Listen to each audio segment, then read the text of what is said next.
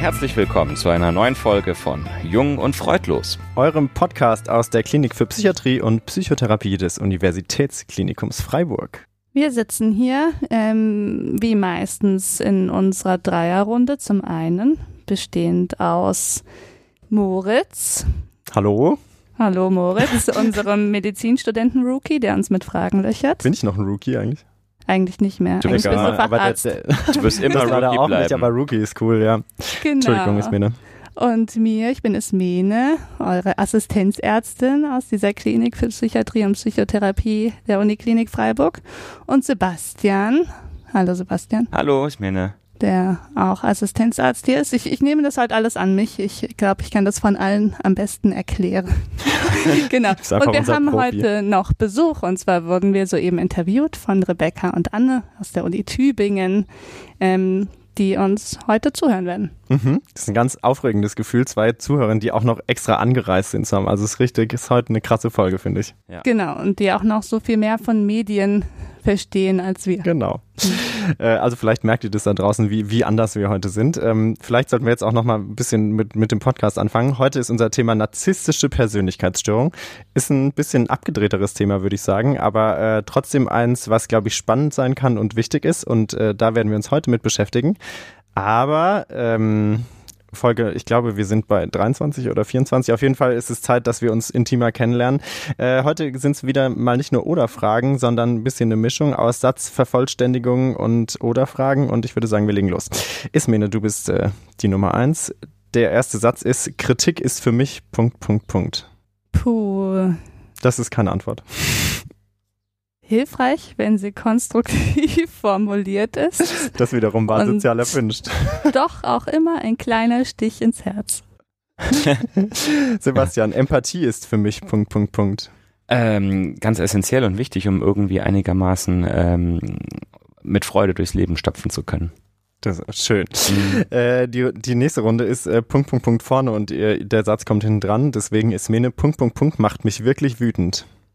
Ungerechtigkeit macht mich wirklich wütend. Global oder persönlich oder In, in jedweder Form.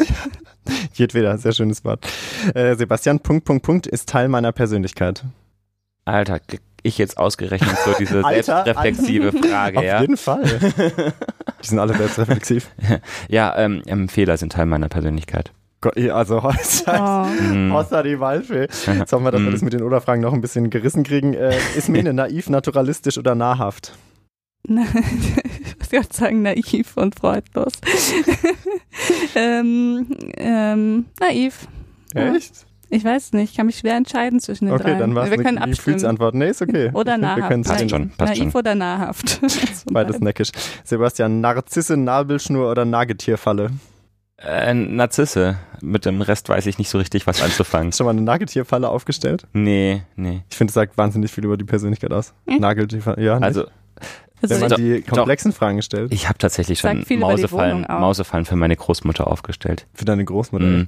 Die glaubt immer, dass da eine Maus irgendwo ist. Und Dann Ja. wäre eigentlich schon Nagetierfalle deine Antwort gewesen, höre ich jetzt raus. ja, ich hab's, also ja. ja Du wolltest es ja, verstecken. Zugegebenermaßen, ja, schon.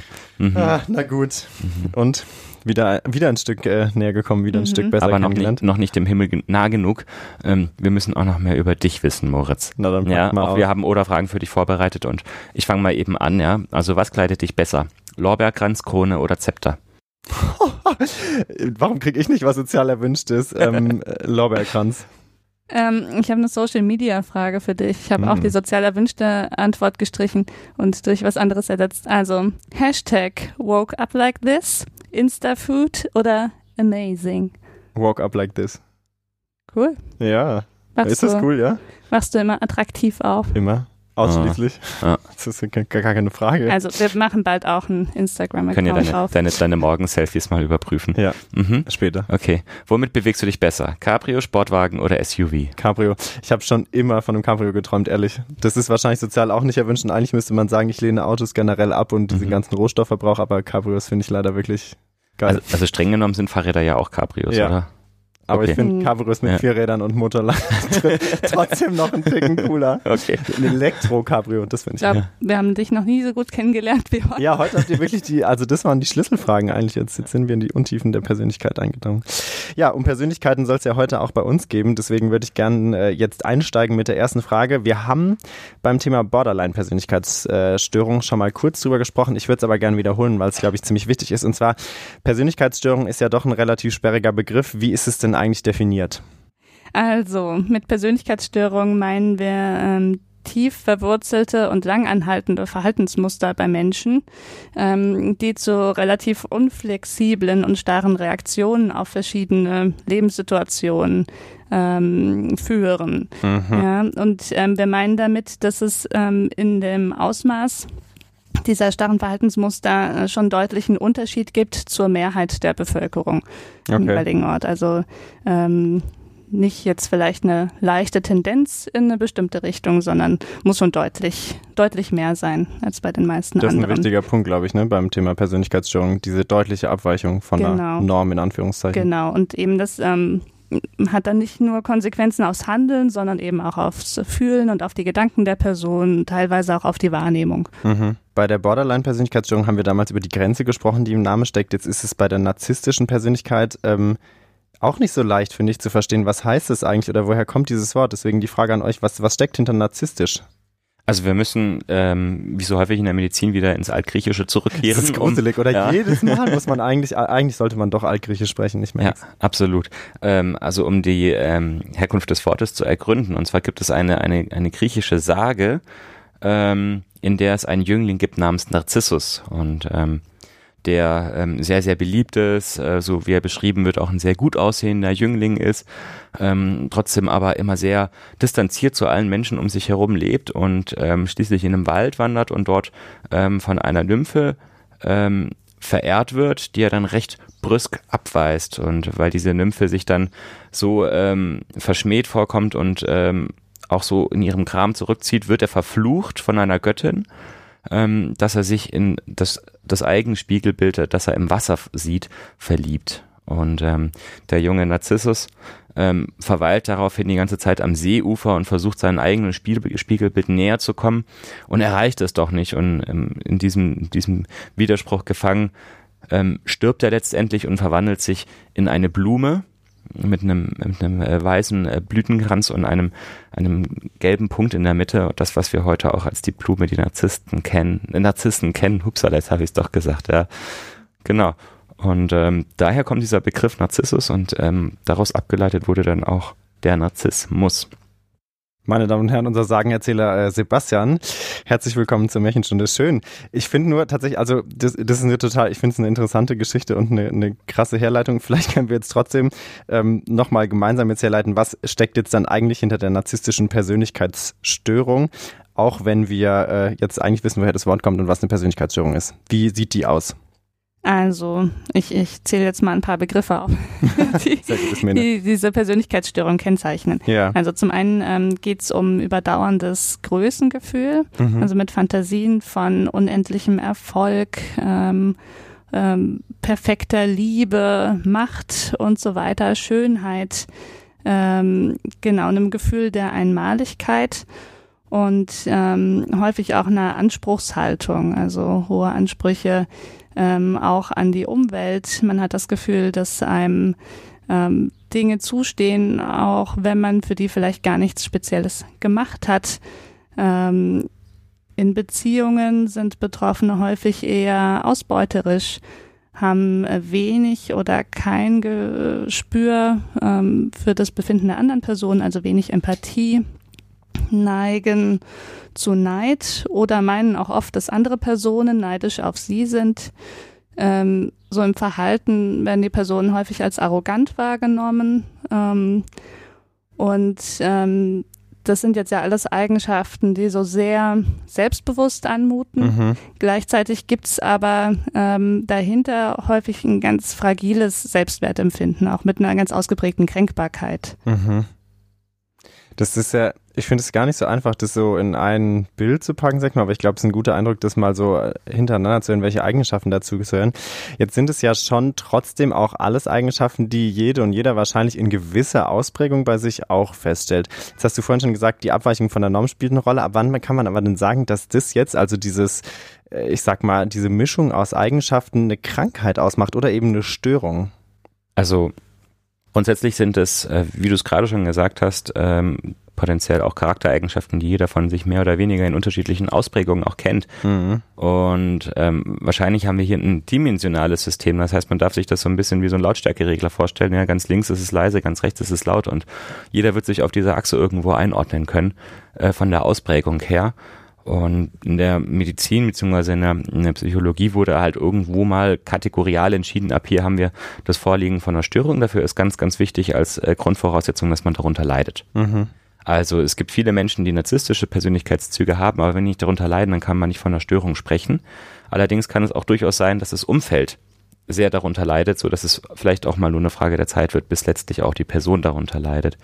Und darüber hinaus gibt es dann auch nochmal ähm, neun medizinisch definierte Kriterien, die jetzt zum Beispiel im, im, im amerikanischen ähm, Katalog für psychische Erkrankungen im DSM-5 genannt werden. Und da sagen wir zum Beispiel, wenn da fünf von diesen neun Kriterien erfüllt sind, plus ähm, Leiden an diesen Zuständen, dann können wir von einer narzisstischen Persönlichkeitsstörung sprechen. Mhm, du hast jetzt gerade schon gesagt, der Leidensdruck, den wir, glaube ich, hier auch schon häufiger tatsächlich besprochen haben, spielt eine ganz wichtige Rolle. Was sind denn so die Dinge, die den Betroffenen im Alltag Probleme macht? Und du hast auch die Angehörigen direkt angesprochen. Und was sind vielleicht auch Probleme, die den Angehörigen sozusagen die Probleme macht? Also was merken die Leute von so einer narzisstischen Persönlichkeitsstörung? Hm, vielleicht beginnen wir mal mit dem Betroffenen. Also ähm, der Betroffene muss bei einer narzisstischen Persönlichkeitsstörung nicht einen permanenten Leidensdruck haben. Mhm. Also viele der Eigenschaften, die ähm, mit der narzisstischen Persönlichkeitsstörung einhergehen, kann man sich vorstellen, können ja auch von Vorteil sein, wenn es darum geht, bestimmte ähm, Karrieren äh, zu machen. Mhm. Auch ein ähm, wichtiger Punkt, glaube ich, ja. Dass es also mhm. nicht so was ist, was immer von, von morgens mhm. bis abends da sein muss, ne? Also der Leidensdruck. Mhm. Genau. Insofern können äh, Menschen mit der Persönlichkeitsstörung auch sehr produktiv sein und Großes leisten. Ähm, da entsteht der Leidensdruck häufig vor allem dann, wenn eben ein Angriff auf den Selbstwert stattgefunden hat. Mhm. Also wenn zum Beispiel Kritik geäußert wird und es dann eben zu so einer, ähm, zu so einer großen Kränkung äh, kommt. Ähm, das kann dann auch häufig zu, zu weiteren psychischen Störungen führen. Ich glaube, da sprechen wir bestimmt auch noch später drüber. Also häufig sind das dann eher, also die Folgen äh, narzisstische Krisen, andere psychische Erkrankungen oder eben eine große Verzweiflung in Anbetracht ähm, na, Selbstwerterschütterung, dann Grund, warum mhm. Betroffene sich vielleicht dann doch mal Hilfe suchen. Mhm. Mhm. Beim Umfeld Willst du was erzählen, ja. Sebastian? Also beim Umfeld gerade zum Beispiel, finde ich, tritt das häufig eben in Partnerschaften auf. Ja? Also viele Narzissten ähm, haben Schwierigkeiten in den Partnerschaften, ähm, weil ähm, dieses, dieser, dieser Mangel an Empathie halt früher oder später dann doch einfach eine Rolle spielt und viele Partner das Gefühl haben, ich gebe immer nur in dieser Beziehung und ich bekomme nie. Und ähm, das kann teilweise relativ lange ähm, funktionieren und gut ausgehen. Es gibt so ein bisschen den Spruch, der Narzisst sucht sich eben die Frau aus, die zum Leder seines Cabrios passt. Ne? Also, Apropos Cabrio. Ja, genau, richtig. Ja, also so die Persönlichkeitseigenschaften der Frau stehen gar nicht so richtig im Vordergrund beispielsweise. Ja, es ist eben so ein bisschen dieser Klassiker, dass es ein Mann ist, worauf wir später noch eingehen werden wahrscheinlich. Ähm, und ähm, es kann sein, dass dieses, dieses Partnerschaftsprinzip irgendwo zu einem Ende kommt und die Frau einfach sagt, so ich, ich habe jetzt die Schnauze voll, ich möchte nicht mehr. Und ähm, dann kommt plötzlich der derjenige mit der narzisstischen Persönlichkeitsstörung in Behandlung sagt, also ich habe ja gar kein Problem, aber meine Frau hat ein Problem mehr, ähm, die spinnt. Ne, die, die, die will nicht mehr. Und dann ähm, fängt man erstmal so ein bisschen an zu entdecken, okay, da steht vielleicht doch irgendwo ein interaktionelles Problem dahinter, was äh, bei der Betroffenen, also bei der eigentlich betroffenen Persönlichkeit ist, ja. Mhm. Was auch ähm, schwierig sein kann, ist, dass, dass Personen im Umfeld häufig auch das Gefühl haben, so ein bisschen manipuliert zu werden, benutzt zu werden, quasi, um beispielsweise einen Karriereaufstieg ähm, zu ermöglichen, ähm, sich nur ein bisschen wie Staffage vorkommen. Ähm, die Person nie so richtig erreichen, selber nicht gesehen werden. Das kann ganz schön vielfältig sein, ne? aber es ist ähm, häufig, dass das Umfeld davor leidet. Mhm. Ja. ja. kann man sich gut vorstellen, so wie du es jetzt gerade geschildert hast. Jetzt hast du vorhin auch schon gesagt, es gibt neun Kriterien, von denen sozusagen fünf erfüllt sein müssen. Und ihr habt jetzt, glaube ich, beide schon relativ äh, gut bildhaft und ausführlich geschildert, was so ein bisschen für Probleme da mitschwingen bei so einer narzisstischen Persönlichkeitsstörung. Jetzt wäre vielleicht noch interessant, wie erfragt ihr denn diese Aspekte in der Klinik? Ich stelle mir das gar nicht so leicht vor, das rauszufinden sozusagen oder die Leute darauf anzusprechen. Wie müssen wir uns das vorstellen? Also, meistens fragen wir tatsächlich diese Kriterien ab. Mhm. Es gibt da so ein paar ähm, Hilfsmittel, ähm, so äh, Fragebögen oder auch halb strukturierte Interviews, mit denen man das erfragen kann. Und dann versucht man ähm, ein Stück weit ähm, den Schweregrad der Ausprägung einzuschätzen, meistens anhand von Beispielen, die die Person dann nennt. Mhm. Ähm, wir haben ja was mitgebracht.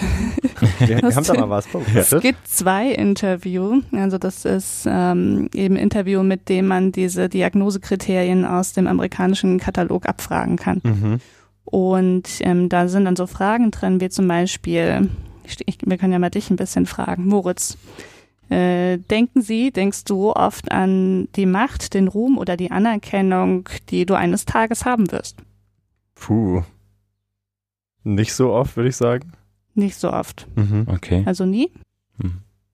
War nie schwierig, weil ich glaube, also Macht finde ich jetzt ist ein, ein arg schweres Wort, würde ich nicht sagen, aber über einen gewissen Werdegang denkt man, glaube ich, schon nach, ja. Und natürlich, also der Podcast-Ruhm, der schwebt mir natürlich schon immer im Hinterkopf. Ah ja, und das wäre ein Beispiel. der Podcast-Ruhm. Okay, und es gibt dann so ein bisschen als Hilfe für den Erfrager dann auch Kriterien, die auf der Seite stehen, wonach okay. man sich richten man, kann. Also okay. ich habe jetzt dein Denken ist nicht völlig beherrscht von Fantasien über unbegrenzten Erfolg. Kenne ich jetzt ja auch schon ein bisschen länger. Ah, doch, okay. Dann kriegst du hier drei Punkte. Genau, und so, ähm, so hangelt man sich dann da hangelt durch. man sich dann da durch. Da stellt sich mir ehrlich gesagt direkt wieder die Frage, ist das nicht auch, was wir vorhin eigentlich schon so ein bisschen gemerkt haben, die Frage nach sozialer Erwünschtheit? Also, weil wenn du mich das jetzt fragen würdest, und, und ich jetzt auch vielleicht zu dir komme als, als Ärztin, weiß ich nicht, ob ich nicht aus Instinkt gesagt hätte, nee, da denke ich natürlich nicht drüber nach, weil mir ja irgendwie im Hinterkopf schon vorschwebt, das ist ja irgendwie eher eine negative Eigenschaft, die du gerade abfragst und ich mhm. möchte das nicht bejahen. Ja. Ist das ein Problem? Das ist natürlich ein Problem, wenn man jetzt zum Beispiel jemanden überhaupt nicht kennt äh, mhm. und gar keine therapeutische Beziehung hat, innerhalb der man dieses ähm, Interview mit jemandem führen kann. Also dieses, diese Fragen als Erstgespräch so zu führen, sind, äh, ist wahrscheinlich extrem unergiebig, weil mhm. jeder natürlich auch sofort eine soziale Erwünschtheit haben wird. Ja. Ich glaube, Ziel ist es erstmal davor, irgendwo auch zu vermitteln, warum man das denn eigentlich fragt. Ja, es geht einem ja darum, dass man einem Hilfesuchenden sozusagen Hilfe anbietet, ja, und ähm, da bringt es eben nichts, wenn der Hilfesuchende oder der Betroffene einfach sozial erwünschte Antworten gibt. Es geht ja nicht darum, dass der dass der Therapeuten Interesse hat, jetzt dem ähm, Gegenüber plötzlich tief in die Seele zu blicken, sondern das Gegenüber möchte ja tatsächlich auch hilfreiche mhm. ähm, Ratschläge oder, oder Hilfestellungen ähm, angeboten bekommen nach diesem Gespräch und nach diesem Interview. Ich glaube, das sollte klar sein. Und ja, natürlich gibt's dann immer noch Menschen, die dann mhm. unehrlich antworten vielleicht, aber ja, da kann man dann auch nicht so viel machen. Ne? Also aber relevant ist, dass man vorher auch eine gewisse Beziehung sozusagen zwischen Therapeutin, Therapeut und Patientin oder Patient mhm. aufbaut, bis man da so reinsteigt. Ja, und okay. häufig erlebt man dann ja auch schon bestimmte Situationen gemeinsam bis zu dem Punkt, wo man wirklich ähm, sich dieser Diagnostik widmet mhm. und dann kann man die ja auch mit einbringen und besprechen und so ein bisschen erfragen, was für Gedanken oder Gefühle stehen denn hinter dem Verhalten. Ähm, es kann ja auch sein, dass ähm, sich dann ganz andere Gedanken oder Gefühle herausstellen als die, die jetzt für eine narzisstische Persönlichkeitsstörung typisch sind. Mhm. Oder man findet eben genau diese. Also es ist natürlich auch ein Prozess, den man dann auch mhm. versucht, ein bisschen therapeutisch nutzbar zu machen. Auch nochmal wichtig. Und eine andere Frage, die sich mir in dem Kontext gestellt hat, weil ich eben auch immer bei mir schwebt so ein bisschen dieses, dass es eher negativ behaftet vielleicht ist bei vielen Menschen. Wie erklärt man denn dann den Betroffenen, was man da sozusagen mhm. jetzt festgestellt hat, wenn ihr dann eine narzisstische Persönlichkeitsstörung diagnostiziert habt tatsächlich? Äh, ich würde an der Stelle vielleicht einen kleinen Exkurs machen wollen, weil du das erwähnt hast, ähm, dass es so negativ konnotiert ist. Ja. Und ähm, das hängt, ähm, glaube ich, auch damit zusammen, dass das Konzept von Narzissmus und narzisstischer Persönlichkeitsstörung ähm, ziemlich vage ist und mhm. es ziemlich viele verschiedene Definitionen und Auslegungen gibt. Und man kann so ein bisschen unterscheiden, ähm, das, was man meint mit Narzissmus, wenn man umgangssprachlich im Volksmund oder so ähm, in den Medien ähm, davon hört. Mhm. Damit ist meistens ja gemeint, man ist selbstverliebt, man stellt sich gerne dar, man ist vielleicht ein bisschen ich-bezogen ähm, und egozentrisch. Mhm. Ähm, das ist aber nicht gleichzusetzen mit dem, was mit der narzisstischen Persönlichkeitsstörung gemeint ist, weil da eben dieser Aspekt ja ausgeklammert ist, ähm, der sich auf die eher so selbstwertinstabilen ähm, Aspekte bezieht. Mhm, also stimmt. Und ähm, genau deswegen ähm, würde ich auch den Betroffenen, wenn ich versuche, ähm, über diese Diagnose aufzuklären, immer versuchen zu erklären, dass es eher ähm, eine Selbstwertinstabilitätsstörung ist, als jetzt so ein Persönlichkeitseigenschaftscluster, ähm, was ähm, primär mit äh, Hochmut und ähm, und Größendenken zusammenhängt, weil mhm. diese beiden Dinge hängen halt zusammen. Die diese diese Symptome, die mehr äh, in Richtung Größenempfinden gehen, sind halt die, die offensichtlicher sind, die man außen mehr sieht. Mhm. Und ähm, ich habe das Gefühl, dass es schon ähm, dann deutlich weniger stigmatisierend klingt, wenn man eher dieses Wechselspiel aus fragilem Selbstwert und dann wieder Überkompensation versucht zu erklären. Ja, ein ganz wichtiger ja. Punkt wahrscheinlich auch, weil ja das, äh, dieser instabile Selbstwert, wie du es gerade gesagt hast, wahrscheinlich ja auch Ursache für viele Probleme sind, die dann im Verlauf auftreten. Mhm. Und man sich das, glaube ich, auch dann, man kann sich das gut vorstellen, wenn, wenn das sozusagen das dahinterstehende Problem ist, dass man dann so und so auf verschiedene Sachen reagiert. Also bestimmt ein ganz wichtiger Punkt, ja. Also Ismene versucht eigentlich kurz gesagt den Leuten nicht zu sagen, sie sind ein Arschloch, sondern sie versucht ihnen zu erklären, dass sie eben ein bisschen instabilen Selbstwert haben und deswegen gewisse Kompensationsmechanismen haben, nicht wahr? Mhm. Ja. Aber das ist also ja eigentlich schon glaube, echt ein geschickter Weg, um der, eben dem Stigma so ein bisschen entgegenzuwirken. Es ist, eben, es ist wichtig, weil diese Botschaft fühlt sich ganz häufig an, wie, wie sie, sie sind ein Arschloch, ja, und es ist ganz, mhm. ganz wichtig, dass es darum nicht geht, jemanden hier irgendwie als bescheuert darzustellen, ne? ja. sondern wie Ismene das gerade einfach gesagt hat, sehr differenziert versucht, Antworten auf Probleme zu finden. Mhm. Ja, ganz wichtig, glaube ich. Ähm, ich denke, man hat tatsächlich jetzt äh, nach der gefühlt kurzen Zeit schon ein ganz gutes Bild, was hinter dieser narzisstischen Persönlichkeitsstörung steckt und wie ihr da in der Klinik so ein bisschen dahinter kommt. Hm, jetzt vielleicht noch ein bisschen allgemeiner gefragt, in welchem Alter treten denn so Persönlichkeitsstörungen oder die narzisstische Persönlichkeitsstörung auf? Wen müssen wir uns da vorstellen? Also das mit dem Alter ähm, muss man, glaube ich, ähm, auf zwei Weisen beantworten. Zunächst mal ähm, müssen wir fragen, wo beginnt so eine narzisstische Persönlichkeitsstörung? Und wenn wir von einem Auftreten reden, dann reden wir meistens darüber, wo sie meistens diagnostiziert wird. Also diagnostiziert werden darf sie erst im Erwachsenenalter. Bei Jugendlichen soll man noch nicht von Persönlichkeitsstörungen reden, sondern von Verhaltensstörungen, so ganz okay. grundsätzlich. Weil dazu. sich das noch entwickelt im Prinzip, ne? Genau, weil das eben noch in der Entwicklung ist. Und mhm. so eine narzisstische Persönlichkeitsstörung beginnt aber von der Entwicklung her eigentlich in der Kindheit mhm. und die entwickelt sich in der Kindheit über viele, viele Jahre. Und ähm, dementsprechend hat man natürlich auch ähm, Zeiten, in denen die ausgeprägter und weniger ausgeprägter ist. Und wie wir vorhin auch schon so ein bisschen gesagt haben, so eine narzisstische Persönlichkeitsstörung kann sehr lange einfach nur eine narzisstische Persönlichkeit sein, die sehr gut kompensiert ist und die eben gar nicht klinisch auffällig ist, die für den Betroffenen und vielleicht auch für sein Umfeld gar kein Leiden Leidensdruck darstellt. Mhm. Und ähm, häufig wird sowas eben erstmalig ähm, diagnostiziert im Rahmen von einer, von einer Krise oder ähnliches. Und das ist meistens im Erwachsenenalter. Ich weiß gar nicht, Ismene, ob es dazu belastbare Zahlen gibt, wann das so die Regel ist. Mm, nicht, dass ich wüsste. Ich nämlich auch nicht. Ich glaube, es ist wirklich verteilt durch das gesamte Leben. So ein bisschen auch gefühlt aus meiner Erfahrung gibt es von sehr jungen Menschen im Studentenalter bis wirklich äh, sehr erfolgreiche ähm, über 50er oder in die Rente gegangene Menschen, die erst dann so ein bisschen merken, dass sie da so eine Veranlagung haben. Mhm. Also doch was, was sich auch durch alle Altersklassen ziehen kann im Prinzip. Mhm. Mhm. Genau. genau. Okay. Und kann man denn sagen oder weiß man das, wie so eine narzisstische Persönlichkeitsstörung entsteht? Also auch da gibt's verschiedene Theorien, also sogar ziemlich viele verschiedene Theorien, auch ähm, viele so psychoanalytische ähm, Theorien, die wahrscheinlich zu weit führen würden hier, aber mhm. ich kann vielleicht also die vielleicht allgemein bekannteste lerntheoretische Theorie versuchen zu erklären. Da ähm, geht man davon aus, dass ähm, dass schon der Erziehungsstil ähm, wegweisend ist, ähm, mhm. beziehungsweise prägend ist für die Entstehung der narzisstischen Persönlichkeitsstörung. Und zwar einerseits ähm, ein Erziehungsstil, wo die Begabung des Kindes eher überbewertet wird und ähm, quasi übertrieben gelobt wird, mhm. ähm, auch für durchschnittliche Leistungen. Und andererseits ähm, geht man auch davon aus, dass ähm, so Deprivationserfahrung, also eine ganz starke Abwertung durch die Eltern oder kalte Eltern, die wenig mit dem Kind interagieren, dazu führen könnten, dass sich sowas entwickelt. Also mhm. Ähm, da gibt's nicht ähm, die eine Theorie und erst recht nicht die eine belegte oder wissenschaftlich untersuchte Theorie. Also häufig sind es Haushalte, die materiell sehr gut aufgestellt sind, ähm, in denen wirklich alles vorhanden ist, aber die Kinder eben mit sehr wenig Emotionalität, mit sehr wenig bedingungsloser Zuneigung erzogen werden. So ein bisschen Teil der Störung ist ja auch, dass man eben sich anfängt sehr stark über eine Leistung zu definieren und das dann häufig auch im weiteren Verlauf des Lebens ähm, übertreibt, mhm. ähm, um über dieses Erzielen einer Leistung Anerkennung und ähm, emotionale Nähe von den Eltern zu beziehen und Eltern, die eben dieses dieses, dieses Grundvertrauen in, in einfach, dass man geliebt wird dafür, dass man da ist, ähm, nicht vermitteln können, sondern das Kind so ein Gefühl entwickelt, ich muss irgendwas tun, damit ich geliebt werden kann.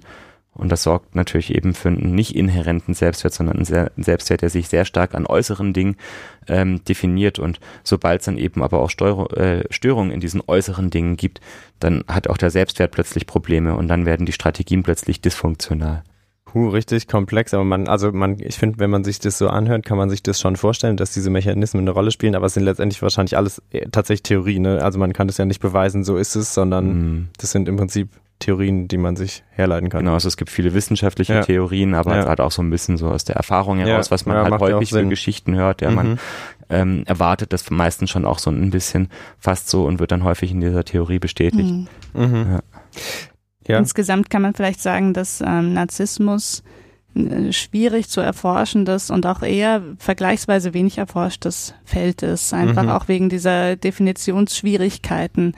Ähm, das ähm, macht es natürlich schwierig, dann die Datenlage auch zu ja. überblicken, weil wenn, wenn nicht mal in allen Untersuchungen quasi die gleichen Kriterien rangezogen werden. Hm, das ist jetzt auch schon was, was ich hier so ab und zu mal immer wieder besprochen habe, ne, dass Sachen, die halt auch jetzt sozusagen nicht ganz 100%ig klar definiert sind, immer schwierig wissenschaftlich äh, abzubilden mhm. sind, weil man eben, wie du gerade gesagt hast, einfach in den Kriterien schwankt zum Beispiel und das macht mhm. ja die mhm. Vergleichbarkeit äh, geringer. Was ihr, glaube ich, aber gerade, was ganz wichtig war, was ihr erklärt habt, war so dieses, ähm, gerade auch was mit den Lerntheorien zusammenhängt und dass es eben auch schon der Kindheit anfangen kann, sozusagen, oder eine Prägung eine Rolle spielt.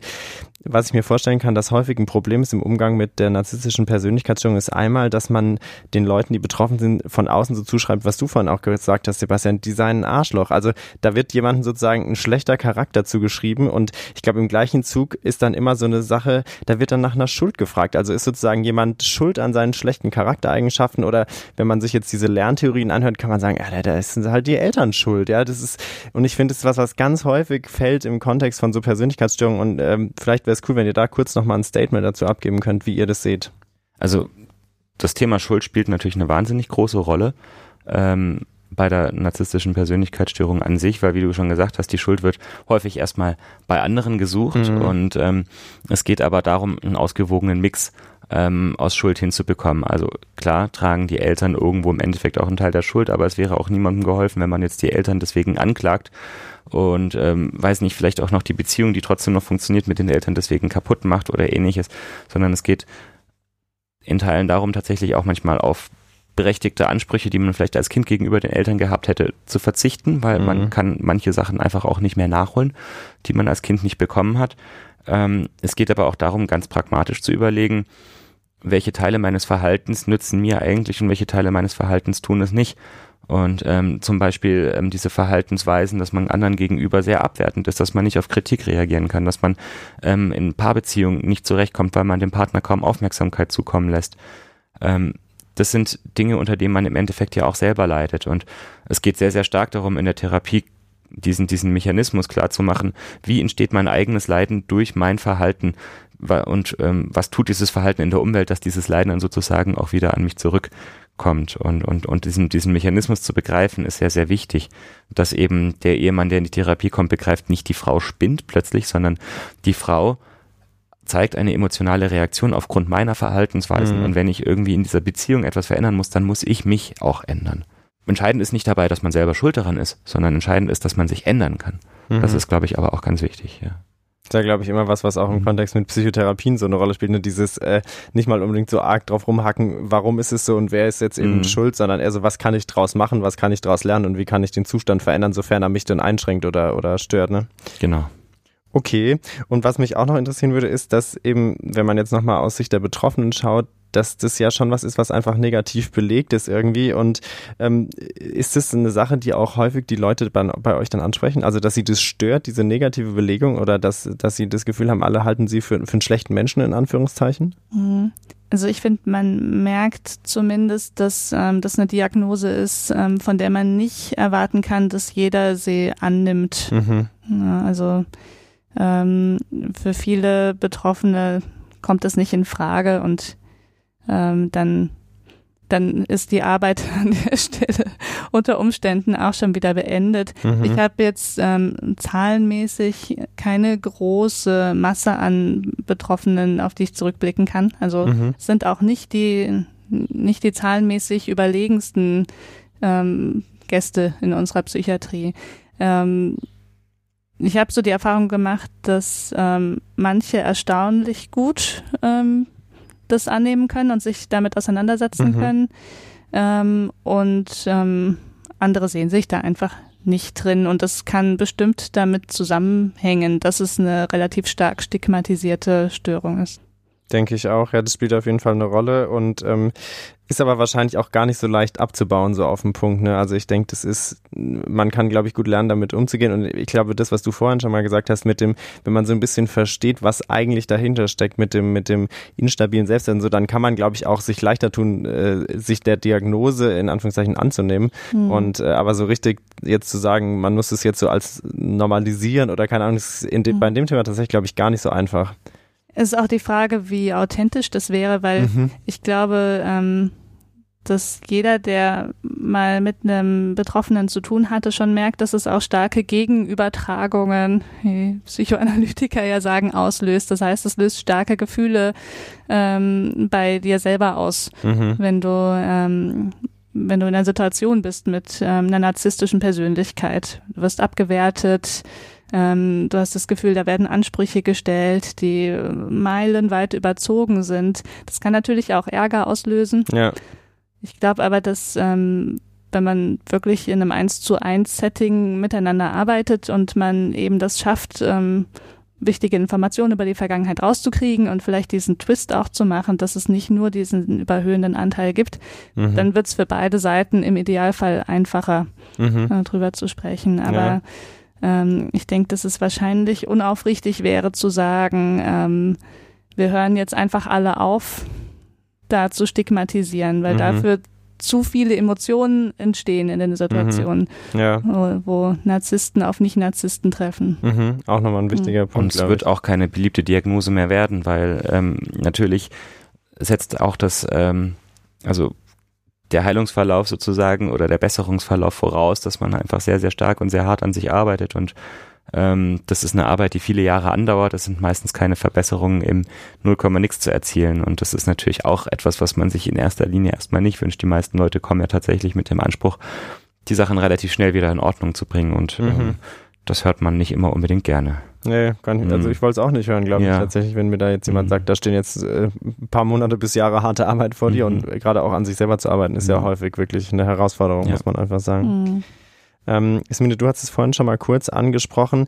Hm, was mich interessieren würde, ist, kommt denn diese narzisstische Persönlichkeitsstörung auch häufiger dann in Verbindung mit anderen psychischen Erkrankungen vor? Hm. Ähm, ja, genau. Also das ist der Fall. Am häufigsten wahrscheinlich mit Depressionen, depressive mhm. Episoden im Rahmen eben dieser ähm, Kränkungen und Krisensituationen. Dann gibt es aber auch vermehrt ähm, Substanzmissbrauch, also Alkohol- oder Drogenabhängigkeit. Interessanterweise habe ich gelesen, ähm, gibt es auch gehäuft soziale Phobien äh, mhm. bei narzisstischen Persönlichkeiten, was dann wahrscheinlich diejenigen betrifft, die ganz besonders viel Angst vor Kritik haben. Soziale Phobie, mhm. vielleicht können wir eine kurze Wiederholung einhängen, mhm. war im mhm. Prinzip die Angst zum Beispiel vor anderen Leuten zu sprechen oder, oder einen Vortrag also oder sowas. Davon, ne? von anderen Leuten und bewertet, bewertet. zu mhm. werden. Also alle Situationen, in denen man potenziell bewertet werden kann, sind ganz stark angstbesetzt und werden auch gemieden. Mhm. mhm. Genau, und dann gibt's noch ähm, Überschneidungen mit anderen Persönlichkeitsstörungen und eben auch häufig ähm, gleichzeitig bestehende andere Persönlichkeitsstörungen, zum Beispiel histrionische Persönlichkeitsstörung, über die wir noch nichts erzählt haben und auch heute nicht tun werden.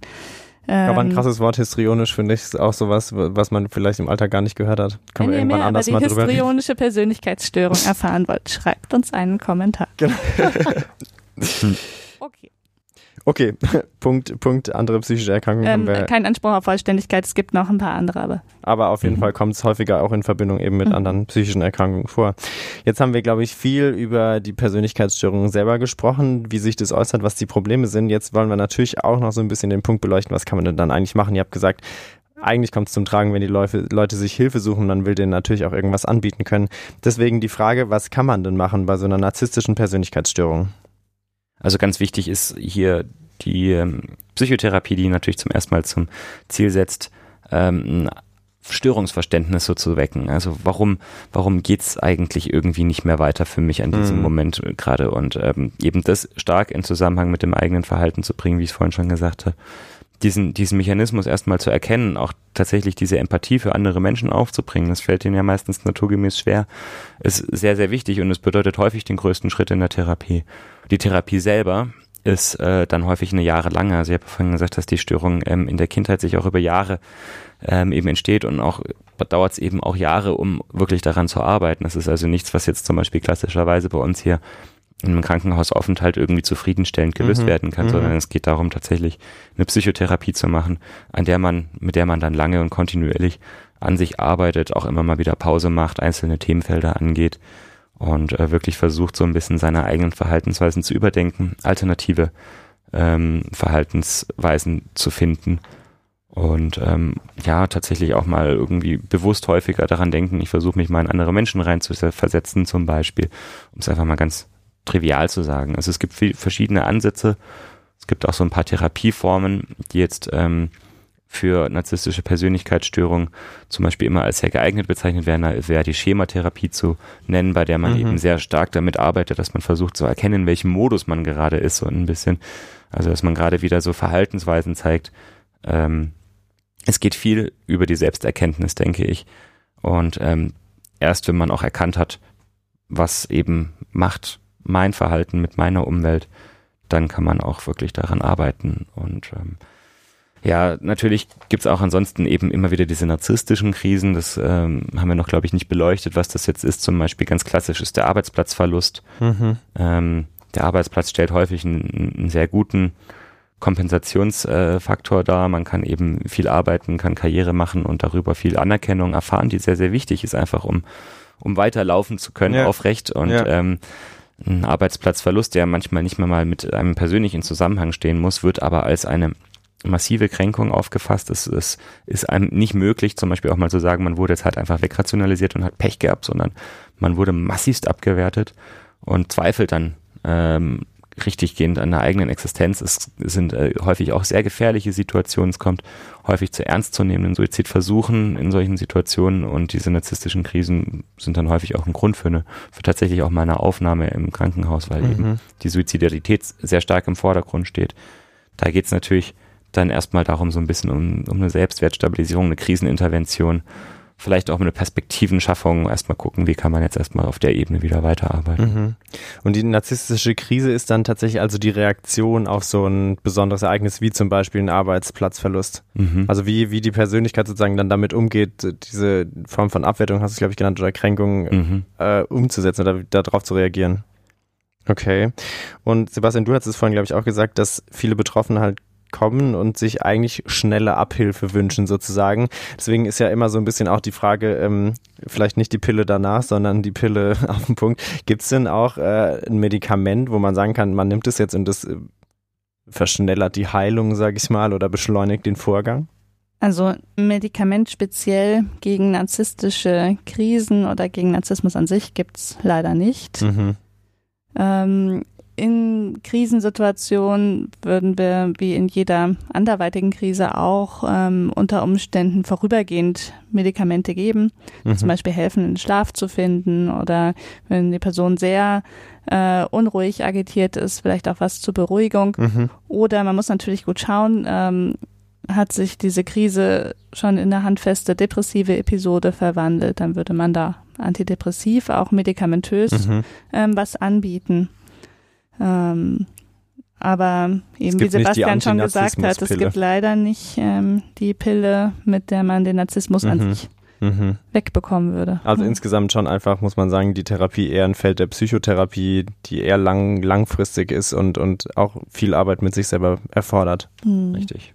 Und natürlich auch immer eine wichtige Frage, weil sowas, ihr habt vorhin gesagt, äh, ist mir nicht, ich glaube du was, dass das Eigenschaften sind, die ganz tief verwurzelt sind in den Menschen. Und deswegen ist natürlich auch die Frage, wenn man jetzt eine Therapie macht, kann man dann sagen, man ist von so einer Persönlichkeitsstörung geheilt, also dass sozusagen die Störung wieder zur Persönlichkeit wird, aber ohne dass es einen stört oder einen Leidensdruck hervorruft? Mhm. Also ähm, interessanterweise ähm, gibt es schon ähm, Daten, die besagen, dass das Ganze nicht so stabil ist, wie man lange Zeit gedacht hat oder wie dieser Begriff ähm, auch suggeriert. Mhm. Ich glaube, wir hatten das beim Thema Borderline-Persönlichkeitsstörung auch mal angesprochen, dass wenn man Verlaufsstudien macht, man schon sieht, dass ein gar nicht so kleiner Prozentsatz ähm, der Menschen nach drei Jahren oder sechs Jahren gar nicht mehr die Diagnosekriterien erfüllt. Mhm. Also da gibt es schon Schwankungen.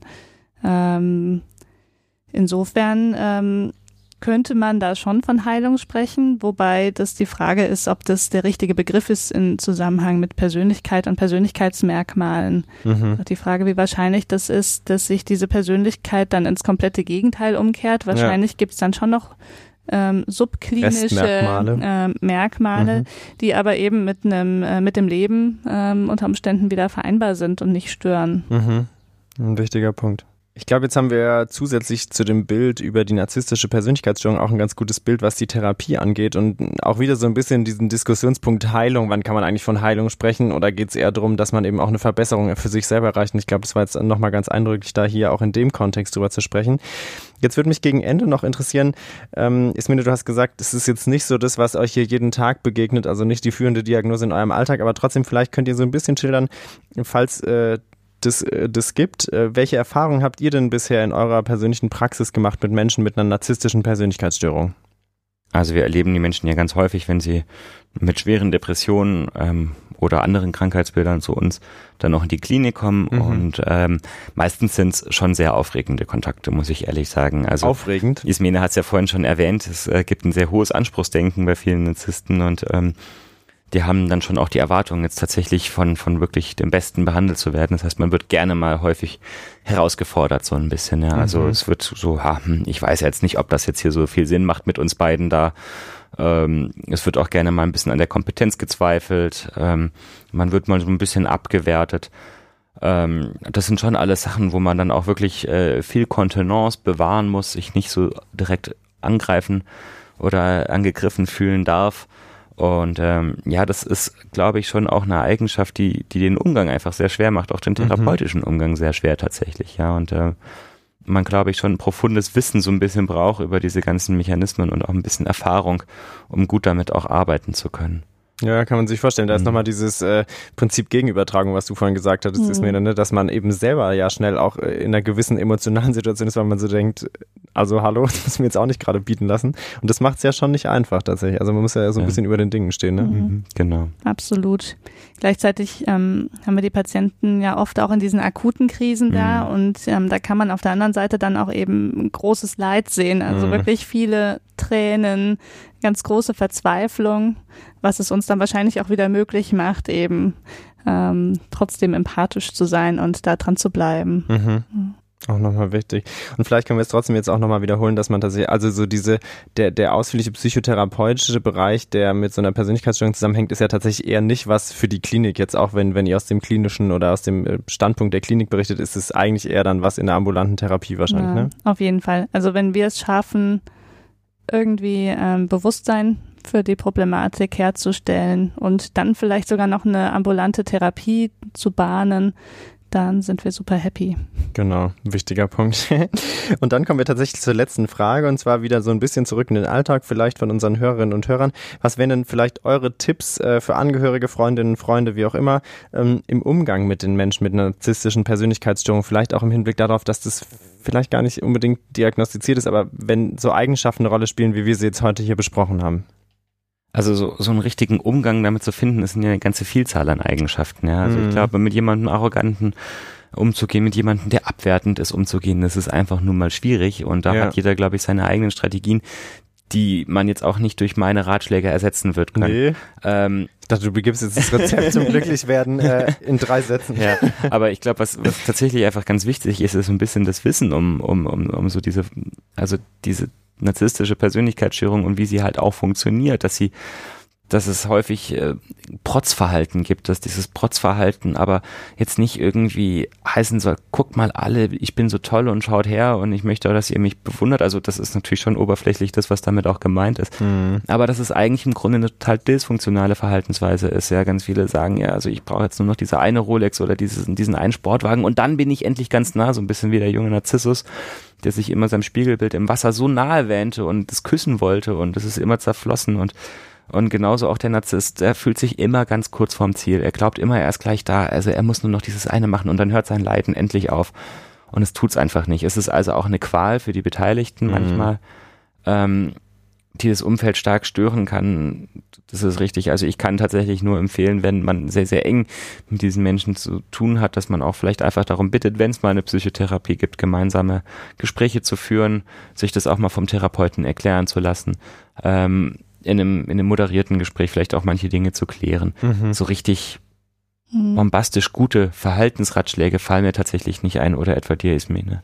Nein, ich finde, du hast das ziemlich gut auf den Punkt gebracht. Was, was vielleicht noch ein Punkt ist, wenn, ähm, wenn man sehr engen Kontakt zu einer vermutlich betroffenen Person hat und ähm, die sich vielleicht so früher oder später in so einer Krise befindet, ähm, dann kann man als Angehöriger vielleicht zumindest ähm, wissen, dass das dann ein Zeitpunkt ist, wo vielleicht ein Zugang zu einer Behandlung möglich wird. Mhm. Also ähm, solange der Leidensdruck eher gering ist, ähm, ist es wahrscheinlich nicht so aussichtsreich, wenn man versucht, ähm, die Person zu einer Behandlung zu überreden. Ja. Wenn man jetzt vermutet, dass ein Narzissmus, da, äh, ja, eine narzisstische Persönlichkeitsstörung dahinter steckt. Aber in den Krisen eben, weil, wie Sebastian gesagt hat, da auch wirklich ähm, Gefährdungen entstehen können mit, ähm, mit ausgeprägter Suizidalität, ähm, wäre es bestimmt hilfreich, dann so ein bisschen in die Richtung Mhm.